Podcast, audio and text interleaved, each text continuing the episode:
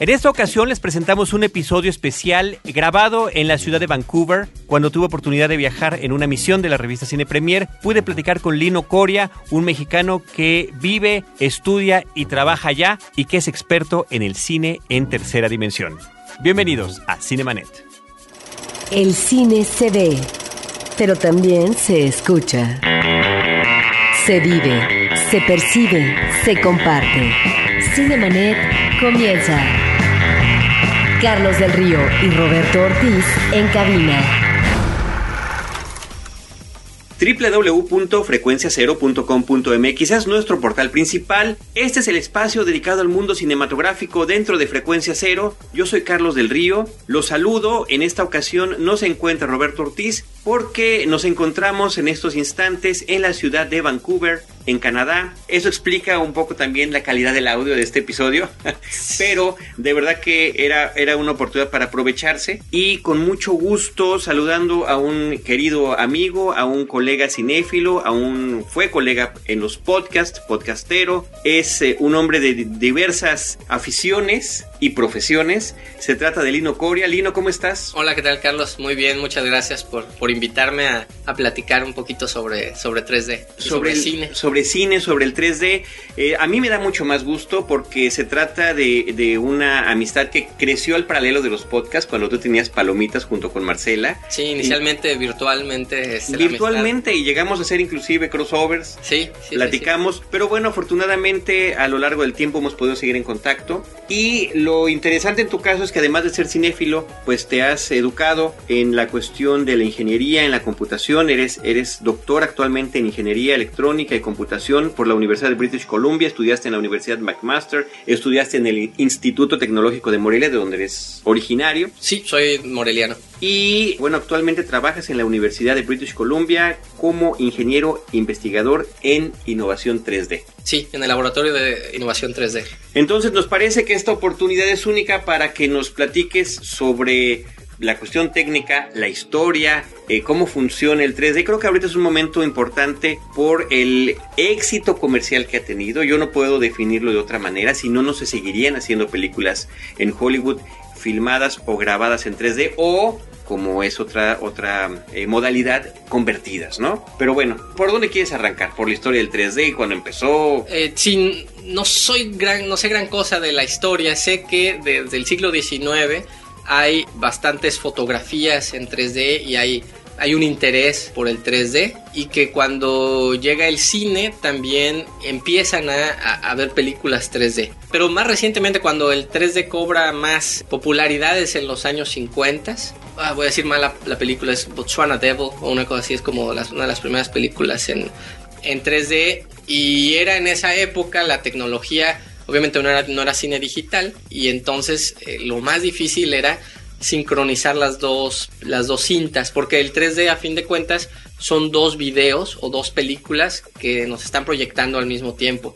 Una película la vemos con nuestro ojo izquierdo y otra película la vemos con nuestro ojo derecho. Y si uno las ve de manera separada, aparentemente son la misma película, pero eh, hay ligeras diferencias que hacen que eh, nuestro cerebro fusione esas dos imágenes y cree la sensación de profundidad. Y bueno, entonces había que sincronizar esas dos, eh, dos cintas, la cinta que iba para el ojo izquierdo y la cinta que iba para el ojo derecho, y eso requería que los proyeccionistas fueran personas muy hábiles. Y eso hacía que no fuera tan popular 3D y que entonces era más para películas baratas. Era, estaba considerado como que ibas a ver la película no tanto por la historia, no tanto por el director, los actores, sino porque te iba a saltar un tigre este, de la pantalla o, o ibas a ver una lanza que te, te, la ponían hacia los ojos. E ese tipo de cosas era más como lo que llaman el gimmick, como era más un... Ir, ir a ver el, el, truco. Ir a ver el truco. Ir a ver el truco, ir a entretenerse con lo que significaba esta, pero sin, sin duda se trata de una época que con, está considerada como eh, dorada en, de alguna forma porque ya comercialmente se exhibía el cine en 3D, ¿no? Sí, sí, exactamente. Entonces tuvo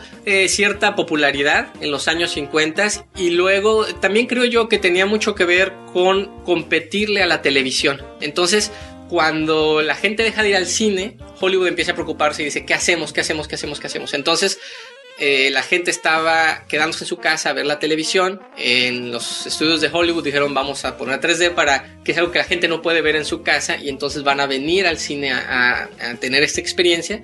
Pero también después salió CinemaScope y creo que fue la tecnología que prefirieron y a fin de cuentas eh, eso hizo entonces que se apagara la ola esta primera fuerte sobre 3D. Y que se apagara también la alerta sobre el peligro de perder a los cinéfilos por la competencia de la televisión. Eh, exacto, exacto, porque entonces ya había algo. Eh, entonces los, no sé cómo se dice en español, pero aspect ratio, la tasa, la proporción como de lo largo de la pantalla contra la altura, se hizo mayor que era algo que entonces no te daba la pantalla de televisión, ¿verdad? Que, era más un era un 4 a 3, era casi, un cuadrado, 4 a 3 y, y, lo cambiaron por algo como 2 a 1, 2 punto algo a 1, una, una, cosa así, ¿verdad? Estas grandes películas de formato ancho, que es, bueno, lo que se sigue llamando pantalla ancha, ¿no? Sí. Simplemente, aunque efectivamente hay diferentes proporciones en el cine. Exacto. Y después en los 80s volvió otra vez a surgir 3D. Y aquí yo me acuerdo de, de haber ido a Disney World y ver, y ver Captain EO con Michael Jackson. Y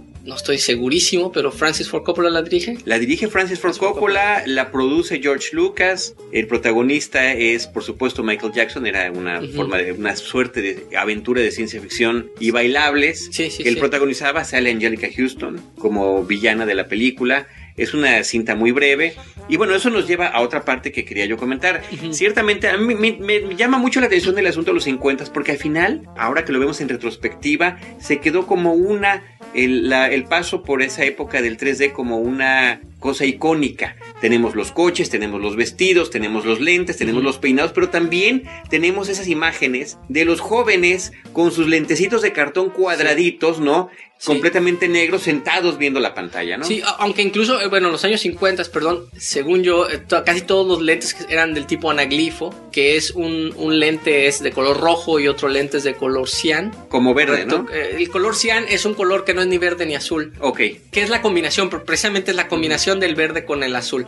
Hay, otras modalidades, está el verde con magenta, que a fin de cuentas las imágenes a colores, y aquí me voy a meter un poquito como ingeniero, están compuestas por tres eh, colores básicos, que son, para el caso del, del video al menos, es el rojo, el verde y el azul y entonces eh, se combinan de alguna forma, en este caso por ejemplo el rojo para un ojo y el verde y el azul para el otro ojo y así se puede desviar, la, se pueden separar los videos y entonces con un ojo uno ve el video izquierdo y con el otro ojo uno ve el, el video derecho. La gran desventaja es que se pierde la información de los colores. Toda esa información rica del color se pierde. Y en los años 50 esa era la tecnología eh, que se podía utilizar en los, en los cines. De hecho, yo por ahí encontré en internet, había unos lentes anaglifos, digo, obviamente era una imagen, una foto de esos lentes anaglifos de antaño, y ponían publicidad. Eh, Así como el, la farmacia del doctor fulano, así muy, muy local, pues, ¿no? Este, entonces tú tenías tus lentes y, venía, ahí, venía ahí la publicidad. Oye, eh, bueno, entonces estamos hablando después del paso por los 80. Si yo quisiera dejar ahorita un poquito de lado lo que tiene que ver con los, el 3D en los parques temáticos, okay. porque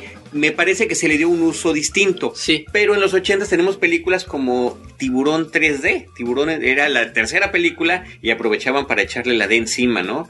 Y, y darnos una historia que estaba muy vagamente ligada a la cinta original de Spielberg. Y bueno, y que las películas eh, nuevamente seguían esta misma idea de que la gente iba a ver la película por ser 3D. No era, otra vez, no era la historia, no era el director, no era... Pero sí eh, subió un poquito el estilo de... probablemente mejoraron y probablemente mejoró la Ya no eran películas B, pues.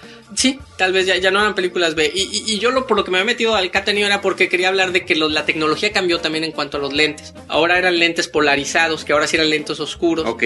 Y que polariza, se polariza la luz en dos sentidos diferentes, un sentido para el video izquierdo y un sentido para el video derecho y entonces se proyectan al mismo tiempo, pero cada ojo percibe un video distinto. Y, era por eso que, platicaba un poquito de Captain porque fue la primera vez que vi ese tipo de lentes que son distintos a los, a los anaglifos. Ahora, finalmente, de alguna forma, una vez más, fracasó este intento de estar teniendo películas comerciales de manera regular en el cine, ¿no? La, la gente se cansó y también la gente se quejaba y todavía se queja de náusea y de dolor de cabeza y a lo mejor es algo que después platicamos de por qué sucede eso. Y entonces como que uno veía una película en tercera dimensión y estaba uno muy feliz. Yo me acuerdo de niño haber ido este, a ver películas 3D al cine y era, algo fabuloso. Se me hacía increíble que no hicieran todas las películas así. Claro. O sea, dice uno, por- pero si tienen esto, ¿por qué no hacen Eso, tantas eso es decir los niños hoy en día. Y, y bueno, pero a lo mejor ves dos, ves tres y después dices ya, ya, Ya ya, se, la- se cansaba la gente un poco y se cansaba y, sobre todo les producía este tipo de, de malestares, pues les producía dolor de cabeza, les producía náusea y entonces era algo que no lo hacía muy atractivo, no ayudaba. Y yo creo que otra cosa que no ayudaba ni en los 50s ni en los 80s, cuando ya inclusive nos tocó recibir en México este tipo de cintas, era la cuestión de las distintas calidades de producción, de las distintas calidades de lentes que uno podía recibir, de si estaban limpios, sucios, si había efectivamente esos cuidados que tú mencionabas en la cuestión de las proyecciones y que al final de cuentas, con todo y lo atractivo que podría resultar la posibilidad de ver una película en 3D, y hablo estrictamente desde el punto de vista personal, o sea, como yo lo vivía, así Sí, como sí, tú sí. me estás platicando tu experiencia, es que no era satisfactoria, más allá de si la película era buena o no, porque efectivamente cuando uno iba a ver esas cintas, a ver cómo se ve, ¿no? Y ver si efectivamente el cuchillo, el hacha viene hacia mí o de qué manera se disfruta. Y me parece que en esa época, a partir de esa época, donde se pudo utilizar, más allá de que después nos expliques los detalles de cómo funcionan o no en distintos tiempos como lo has estado haciendo, donde se pudo capitalizar mejor el uso del 3D era en los parques de diversión. Sí. Eh, yo recuerdo eh, una película que se llamaba Magic Journeys, viajes eh, mágicos, que patrocinaba Kodak en Epcot. Esto parece que arrancó desde el año de 1982, donde eran unos menos de 20 minutos de película desde el punto de vista de un niño, música, canciones, donde uno veía diferentes imágenes, de un niño volando, nada relacionado, parecía que era como sacado de un sueño, ¿no? Pero era efectivamente ver eso en un lugar donde había todo el cuidado posible para que la proyección estuviera de la mejor manera, los mejores lentes disponibles para el público y que duraba menos de 20 minutos, lo cual lo hace muy atractivo. Después, efectivamente, la atracción que sustituiría esta era la de, la de Captain donde ya había una historia, donde ya había una aventura, donde ya estaban involucrados además pues gente muy importante como, como Francis Ford Coppola dirigiendo, eh, George Lucas produciendo y la gente que hemos platicado previamente, esto ya a mediados de los años 80 y en paralelo en otros parques posteriormente, en los parques de Universal por ejemplo, hubo una atracción que creo que sigue vigente de Terminator 2 en 3D, Mm. viaja a través del tiempo, donde ahí llegaban a combinar primero una sola pantalla en 3D y después había otras dos pantallas laterales, ¿no? Tratando de acercarnos a los 180 grados de proyección y que combinaban con efectos de humo, con efectos de actores o intérpretes que salían de la pantalla y después regresaban a ella como si fueran algunos de los personajes. Que a veces le llaman el 4D o, o cosas El- así. Yo ya- vi ya en- le empiezan a llamar, yo vi una vez, una vez, eh, bueno, a lo mejor me estoy adelantando a lo que tú vas a platicar, Sí. pero recuerdo haber visto algo de los Muppets también en, en Disney World. Efectivamente, efectivamente, después vino una película de los Muppets para uno de los parques también temáticos de Disney. Esta, bueno, esta era muy entretenida, sobre todo por el asunto de que uno ingresaba al teatro de los Muppets que habías visto en la televisión.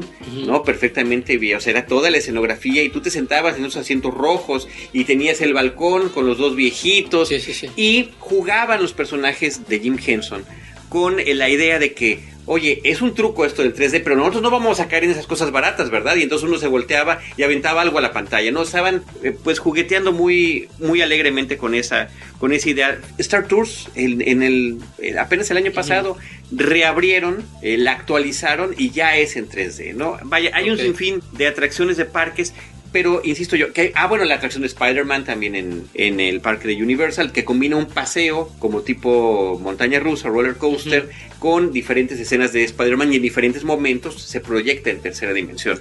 Entonces están combinando distintas sensaciones en ambientes total y absolutamente controlados, en cuestiones además que son muy breves. Sí, sí, sí. Y entonces tienen esa ventaja de que la gente no se va a quejar, digamos, de. Al contrario, lo aplaudes y dices, esto sí está bien utilizado, Claro. eso está bien, es una sola película, no estamos produciendo muchas, no, vaya, como que tiene un sentido Sí, y yo creo que poco a poco eh, va uno a ir encontrando, vamos a ir encontrando todos para qué funciona el 3D, dónde funciona y dónde no, dónde nos conviene ponerlo y dónde no, ¿no? Y probablemente este es un, un área que ya está muy probada, que funciona y que gusta, y, y son estos parques de atracciones, son eh, cintas breves de 15, 20 minutos y, y que y son ligeras. ¿no? Me acuerdo la que sustituyó al Capitán ahorita que eh, Honey, I Shrunk the Audience, querida y Mm. cogía la audiencia a propósito de las películas que estas con Rick Moranis, Sí, donde se movía todo el, el escenario, no el escenario, sino toda la, la sillería, Ujú. ¿no? Del público, Sí, este, sí, se movía simultáneamente con lo que pasaba en pantalla. O sea, diferentes trucos que efectivamente ahorita ya le llaman 4D, le llaman de otra manera, ¿no?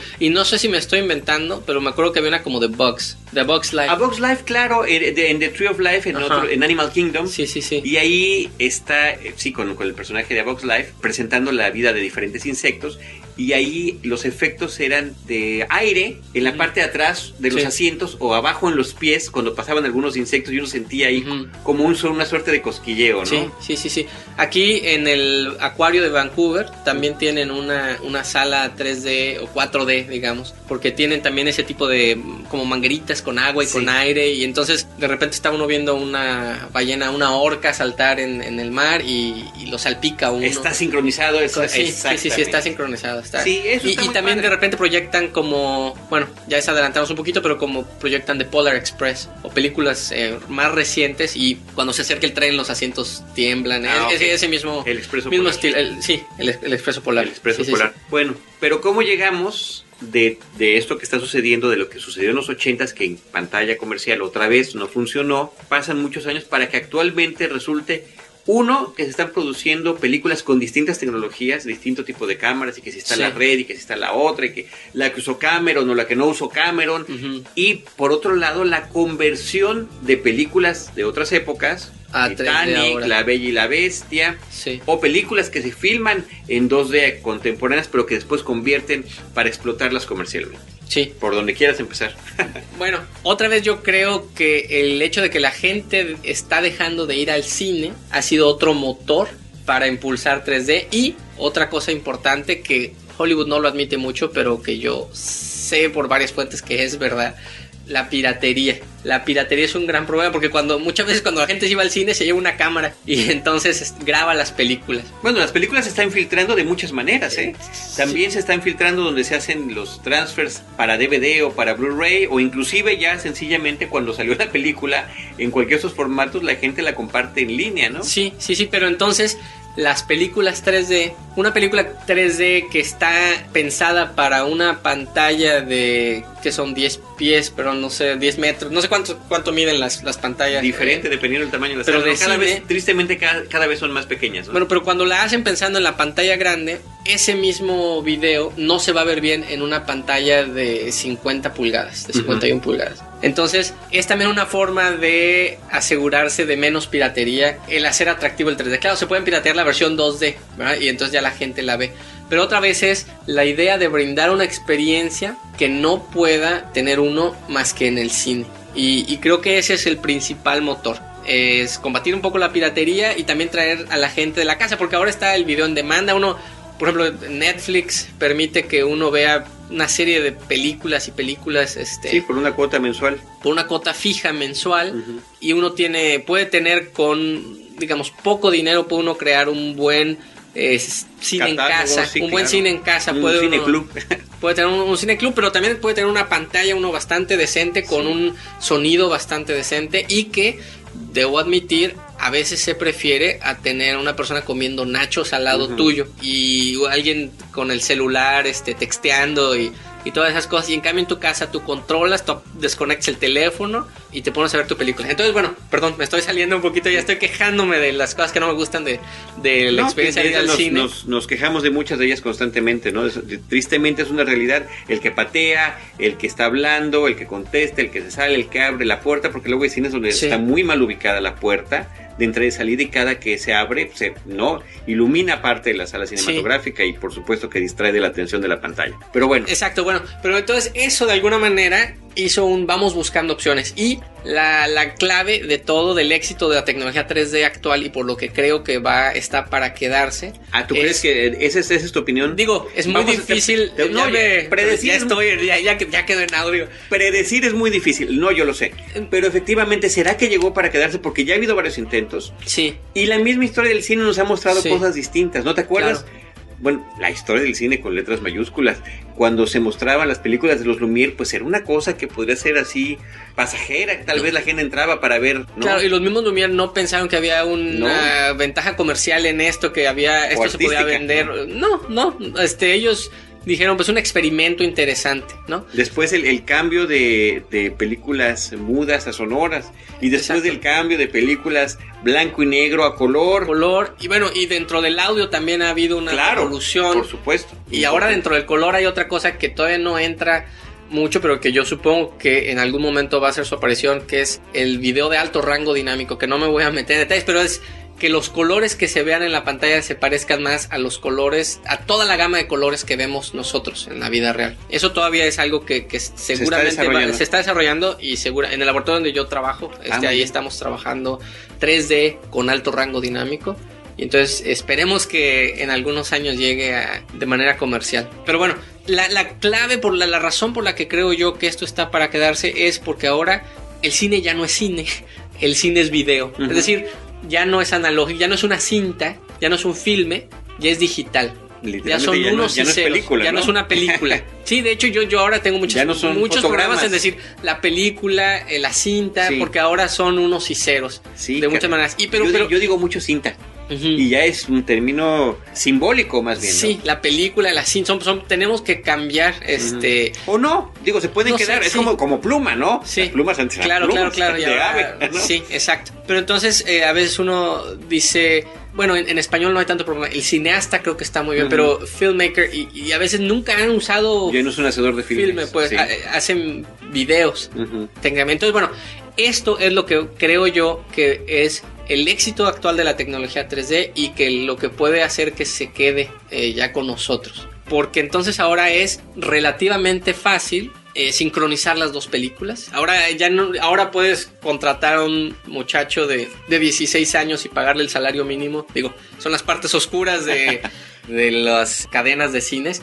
Pero entonces puedes ya tener a, quien sea operando un eh, proyector muy sofisticado porque la ingeniería está dentro y el muchacho nomás tiene que apretar un botón y el video está sincronizado. Incluso ahora hay televisiones 3D, es decir, la experiencia ya no solo la vas a tener en el cine, ya la puedes tener en tu casa.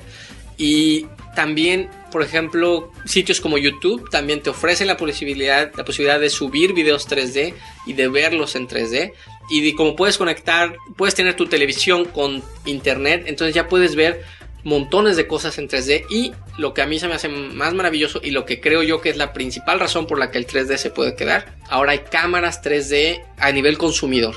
Ahorita están relativamente caras, cuestan como 1500 dólares más o menos, pero eh, vamos a pensar en un par de años que bajen de precio. Imagínate muchachos de 15, 16 años que se compren sus cámaras de video y para ellos a veces la ignorancia es una bendición. Ellos no saben lo que no se puede hacer y lo que sí se puede hacer con el video 3D. Porque ahorita ya hay una serie de, reglas que vienen desde los años 50. Los, los estereógrafos, que son los, los fotógrafos que se especializan en, en, imágenes o películas 3D. Los estereógrafos tienen un montón de reglitas de qué sí se puede hacer y qué no se puede hacer. Pero un poquito como pasó con Orson Welles, que no tenía muchas ideas de qué sí se hacía en el cine y qué no. Y empezó a poner la cámara en ángulos muy bajos y que entonces, no, pero es que ponemos los micrófonos en el techo. Decían, bueno, se las tenían que arreglar para entonces tapar el techo y que, se, y que aún así se, se escuchara el audio.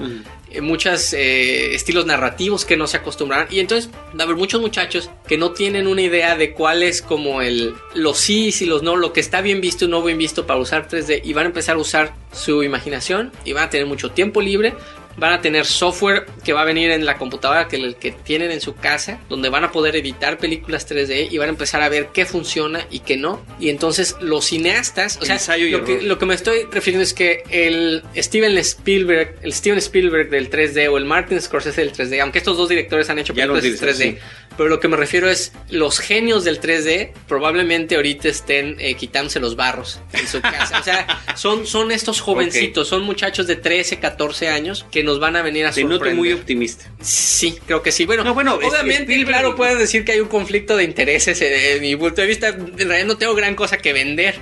¿verdad?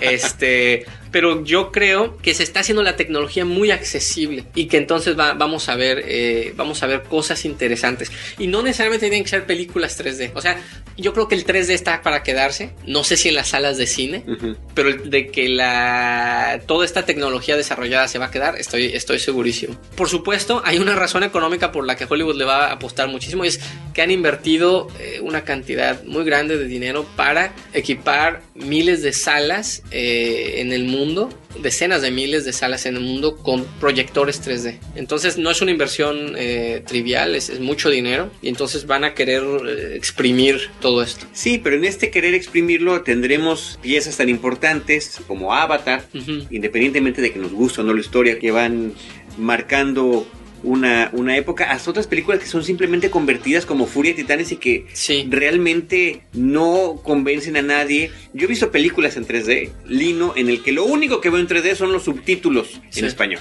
Sí, sí. Y, ese es el gran riesgo que se corre y es lo que podría matar a la tecnología. O sea, no, no, no la tecnología, sino matar el, el que se sigan haciendo películas en 3D, que la gente se canse. Hay, eh, no sé si ubicas a los doctores eh, David Bordwell y Christine Thompson, tienen un blog de cine que se me hace uno de los blogs más maravillosos de cine que uno puede encontrar. Este, este en inglés, son, son profesores en Wisconsin. Y bueno, Kristen Thompson muestra cifras y muestra cosas eh, en su blog mostrando que en realidad el ánimo del público por ver 3D ha ido, eh, está bajando. Ok. Ella muestra eso. Este, y son cifras, digo, duras, o sea, no es una opinión, sino son.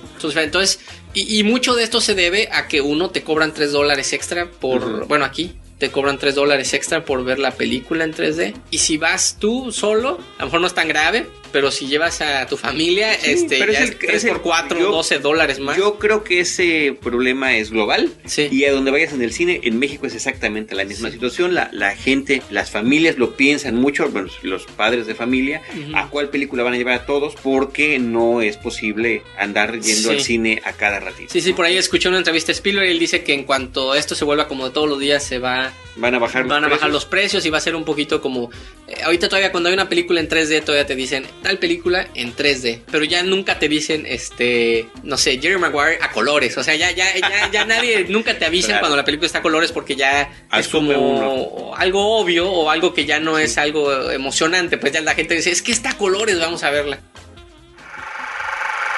Cinemanet está de intermedio. Regresamos en un instante. ¿Sientes rabia, coraje, frustración, rencor y odio? Cuidado. Son síntomas de la furia contenida kamikaze. Si estás harto, desesperado y a punto de gritar, estás en modo fuck. www.modofuck.com, un podcast de frecuencia cero, Digital Media Network. Ahora, diseñar y hospedar su página web será cosa de niños. En tan solo cinco pasos, hágalo usted mismo sin ser un experto en Internet. Ingrese a suempresa.com y active ahora mismo su plan. Suempresa.com, líder de web hosting en México.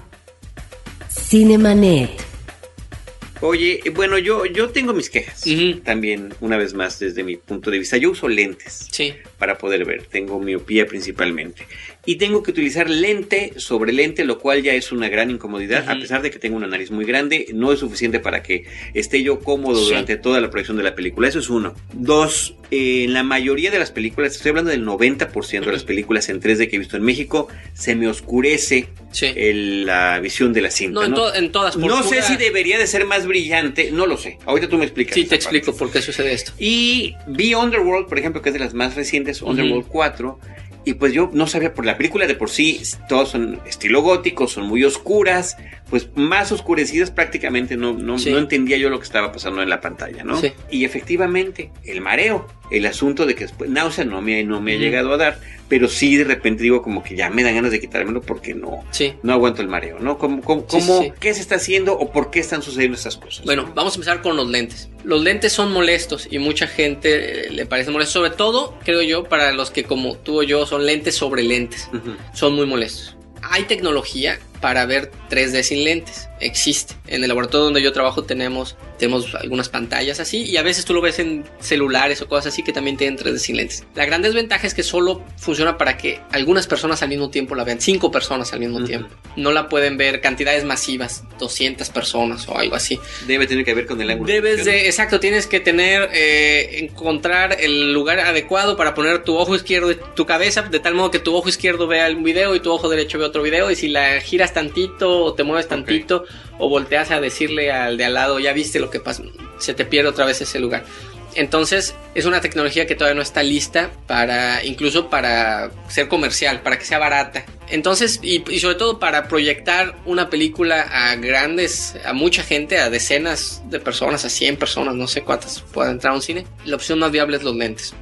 Ahora, ¿cómo creo que pueda solucionarse el problema de los que usamos lentes? Como creo yo que va a suceder es que si casi todas las películas que vas a ver estás en 3D, una gran cantidad de películas están en 3D, y en lugar de cobrarte esos 3 dólares, o 30, 40, 50 pesos, no sé cuánto cobran en México por, por ver 3D, te den la opción de traer tus propios lentes. Entonces tú te das un lujo, y entonces a lo mejor por 200 pesos o por 500 pesos, Tal vez más. es todo un poco fresa. Sí, sí, sí. Pero tú traes tus propios lentes 3D con, graduación. graduación, ajá. Y de hecho ya existen, ya puedes comprar eh, lentes para salas de cine que tú los gradúas y que traen unos diseños este, muy padres y, y entonces son de tu tamaño y todo eso. Entonces, no creo que aunque los llevemos y si uno se decidiera hacer eso, que nos hagan el descuento. Yo creo que te... Porque además no te lo están vendiendo el lente, te lo prestan durante la proyección Sí. nada más, ¿no? Bueno, por ejemplo, Vancouver siempre la gente aquí, por ejemplo, se preocupa mucho por ser una, por ser verdes. Es una ciudad verde.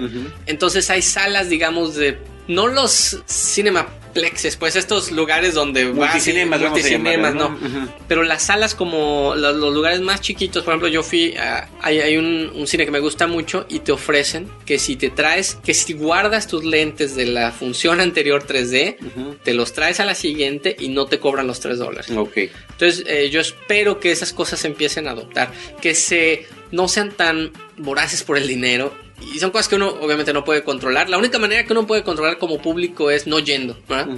O sea, yo reviso y cuando leo mucho sobre cómo fue el proceso de convertir en 3D la película, y, y entonces digo, no, esta película no la voy a ver o no la voy a ver en 3D, ¿no? Eh, bueno, entonces, eso es una manera en que medio se va a solucionar lo de los lentes. Bueno, eh, la oscuridad. La oscuridad. La oscuridad es un problema que es muy probablemente no se va a resolver la oscuridad. Lo que se puede es crear películas más brillantes. Lo que sucede es que técnicamente está recibiendo eh, información con un solo ojo y bueno, y traes estos, estos lentes oscuros y entonces estás perdiendo un gran porcentaje de la luz. Eh, sí, es, esto es un hecho. Estás viendo películas más oscuras. Entonces, se pueden hacer Harry, se pueden hacer Harry Potter en, en- en 3D. Se pueden hacer un montón de películas, como tú dices, oscuras, que sí. son oscuras por naturaleza.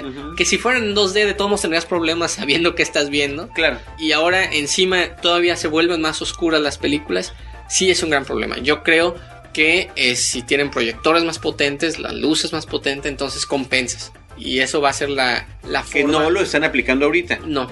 De hecho, incluso Roger, Ebert, razón- Roger Ebert se queja mucho de constantemente, digamos, cada cuatro o cinco meses se queja y, y pone casos de lugares donde están proyectando películas 2D, películas normales, con un foco eh, menos potente de lo que debería ser.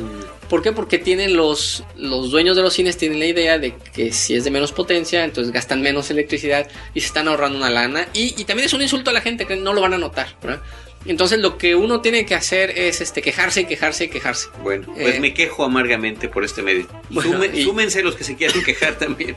Y, y el tercer punto era El mareo. el mareo. El mareo va a tener mucho que ver con que los cineastas aprendan a hacer películas 3D de manera correcta. Hay muchas cosas que no, la- las formas en que se editan los videos, las películas, deben de modificarse. Born Supremacy en 3D debe ser un dolorazo de cabeza porque cada dos segundos hay un corte a otra toma. En el 3D la cosa tiene que ser más pausada, uno- las tomas tienen que durar más tiempo. El cambio de una toma a la siguiente no debe tener algo muy brusco en cuanto a la profundidad. Es decir, si en la, toma 1 estoy viendo una casita a lo lejos y en la toma 2 así de manera brusca estoy viendo la nariz de un perro aquí que me está dando cerca de los ojos, eh, me crea una, una sensación muy incómoda y a mis ojos les pide hacer algo muy, muy difícil que es cambiar eh, lo que están, eh, donde están dirigiendo su mirada y donde están enfocando, es, es algo brusco que te piden, que en nuestra vida real no nos sucede eso. Entonces, cuando eso sucede mucho, o cuando tú tienes un objeto, la distancia entre el objeto más cercano y el objeto más lejano que está siendo fotografiado es muy, muy larga, la distancia es muy larga,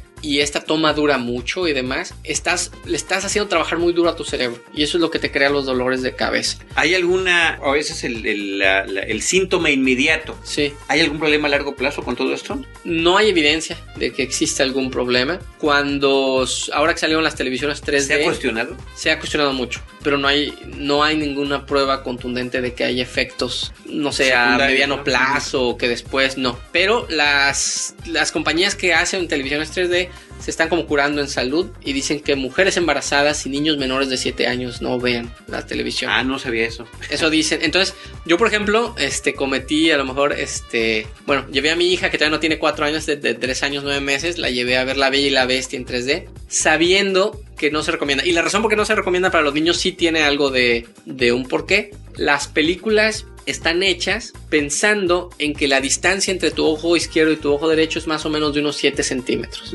Y en base a eso están hechas las películas. Para que una persona que su distancia entre sus ojos es de 7 centímetros la vea bien. Los niños que están creciendo, entonces tienen una distancia interpupilar más chiquita. eh, no sé, 4 o 5 centímetros. Y entonces puede haber algún momento en que tengan que torcer demasiado los ojitos para, para ver bien la película.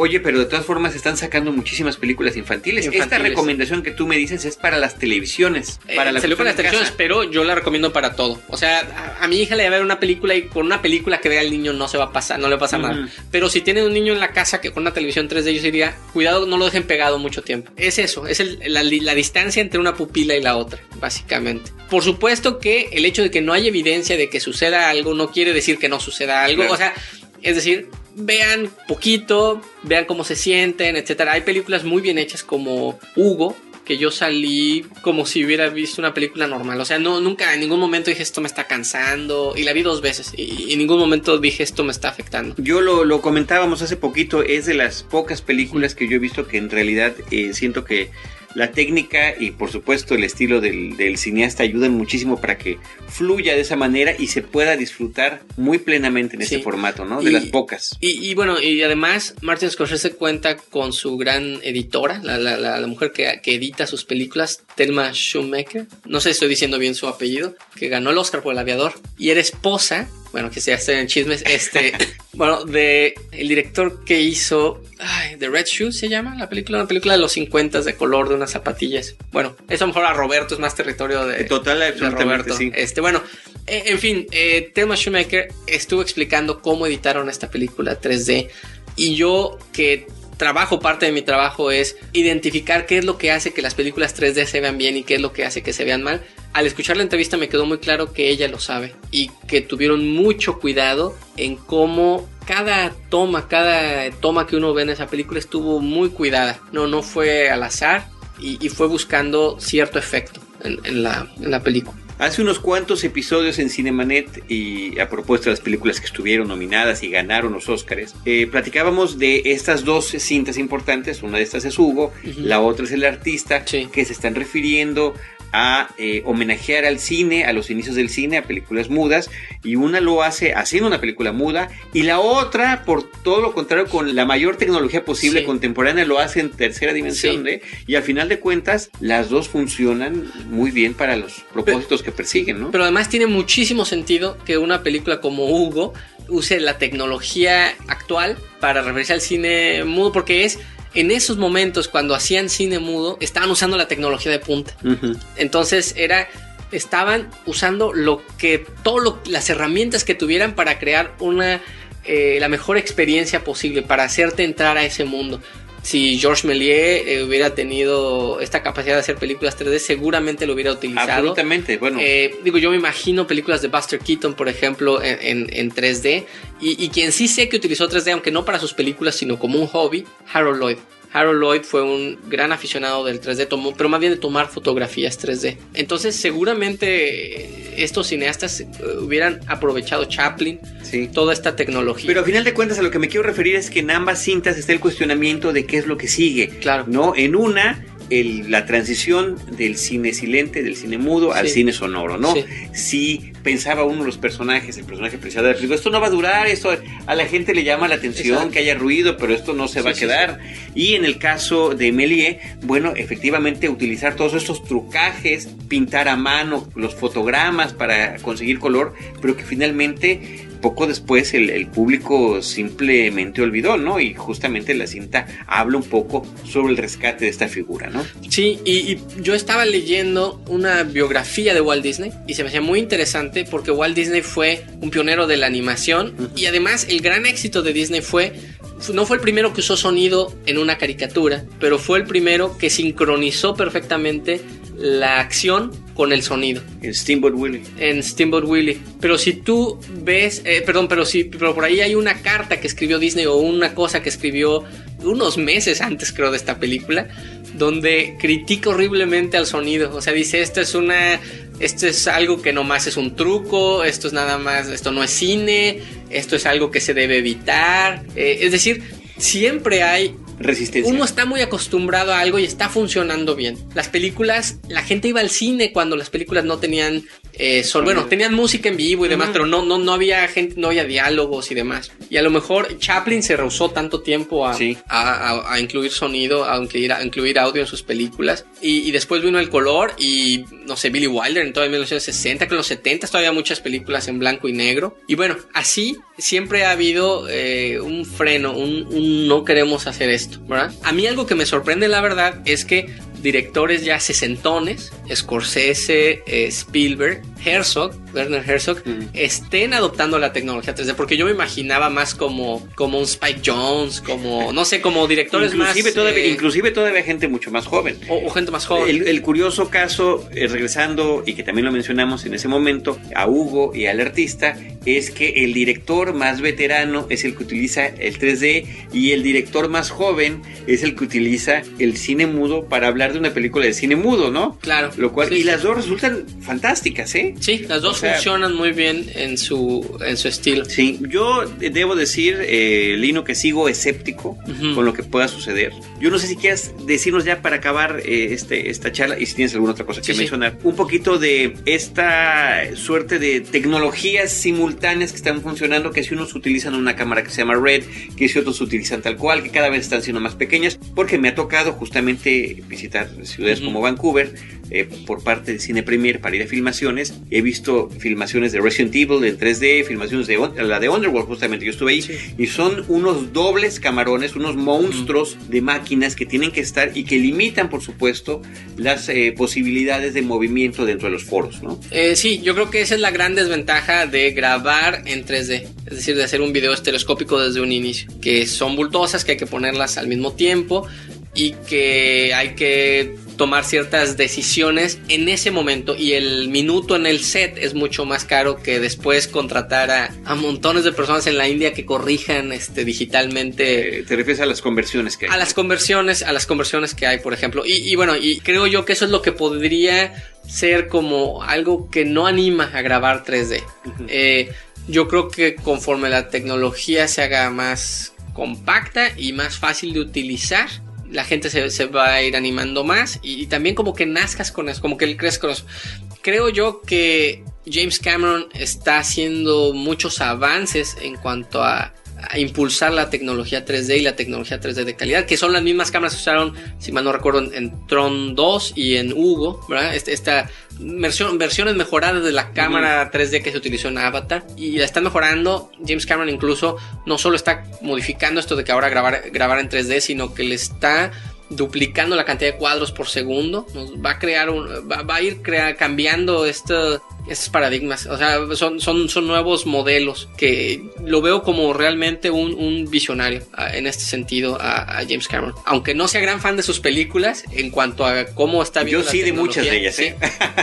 Sobre todo de las primeras. Eh, en cómo está cambiando la, la tecnología, creo que es como George Lucas lo fue a lo mejor en los 70, finales de los 70, principios de los 80. Ahora yo lo vería a, James Cameron. Pero por otro lado, el hecho de que todo sea digital y uno puede crear mundos virtuales y puede hacer muchas cosas de su computadora, uno puede crear personas que no existen, personas que se murieron, etcétera.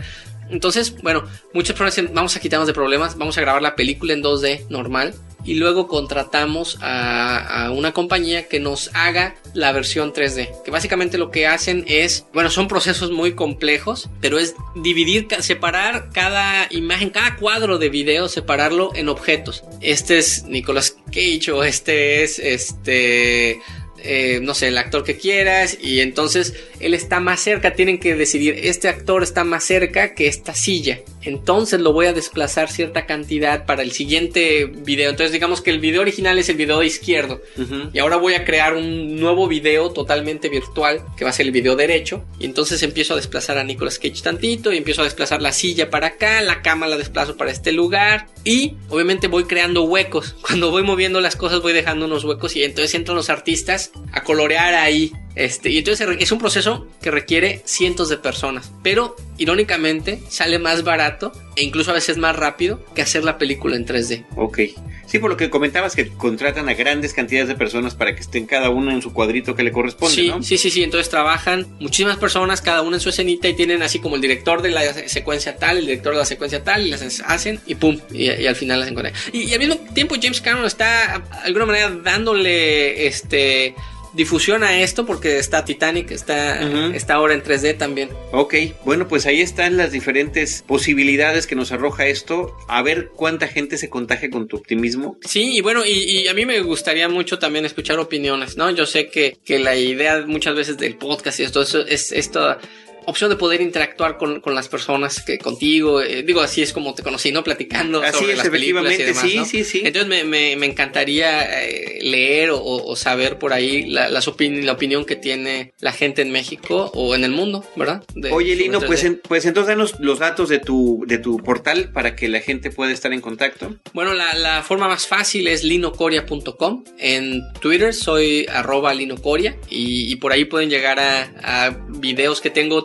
he hecho varios videos explicando cómo funciona la tecnología 3D, he hecho videos 3D también. Oye, eso es muy importante, a ver si ponemos, nos mandas, independientemente de que la gente pueda visitar tu página y seleccionar, que nos dejes una lista que está, ahorita quienes están escuchando el podcast, ya está publicada dentro de este post, para que vayan directamente hacia estos videos, ¿cómo se dicen? Videos 3D, eh, si, los, si los, los pueden ver, si tienen una tele 3D, los pueden ver en la tele 3D, si no tienen una tele 3D, los pueden ver en su tele o en su pantalla computadora normal, si tienen unos lentes analizados glifos de esos rojo con cian. Ok. Eh, sí, cómo no, con mucho gusto, gracias. Linocoria.com y desde nuestra parte también pueden dejar sus comentarios en facebook.com diagonal cinemanet, en arroba cinemanet en Twitter y bueno, por otra parte menciono que tenemos este portalito de en Cinemanet, en YouTube, Cinemanet 1 es nuestro usuario donde tenemos algunos de los videos que nosotros hemos subido. Eh, de verdad que nos dará mucho gusto poder continuar de alguna manera esta charla a través de, de la retroalimentación con Lino sobre las posibilidades eh, del 3D. Sí, yo encantado y además quiero aprender, aprender mucho de lo que opine la gente. Perfecto. Lino Coria, eh, un, un, placer volverte a saludar. Qué bueno que se dio la oportunidad de que pudiéramos encontrarnos aquí y que espero podamos repetir en alguna otra ocasión con, con algún otro tema. No, muchas, muchas gracias, Carlos. Este, a mí me gusta mucho eh, su podcast y me es siempre un honor este, poder platicar, platicar contigo en vivo y también platicar en el podcast. Es una lástima que a Roberto todavía no tengo el, gusto de, conocerlo. En persona. En, persona. Pero muchas gracias, muchas gracias por la invitación. Yo muy contento de, platicar de dos cosas que me gustan mucho, el, cine y el 3D. Perfecto, gracias Lino. Nosotros eh, queremos agradecer también a nuestro equipo de producción, la producción en cabina de Abel Cobos, que es el encargado de darle forma a este podcast, Paulina Villavicencio, que es nuestra productora y se encarga de todas las gestiones de medios y en los micrófonos eh, hoy ausente pero presente de alguna manera Roberto Ortiz y un servidor Carlos del Río. Nosotros los estaremos esperando en nuestro próximo episodio con cine, cine y más cine.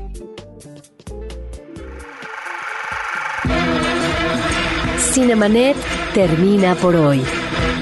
Más cine en Cinemanet. Frecuencia Cero, Digital Media Network, www.frecuenciacero.com.mx Pioneros del podcast en México.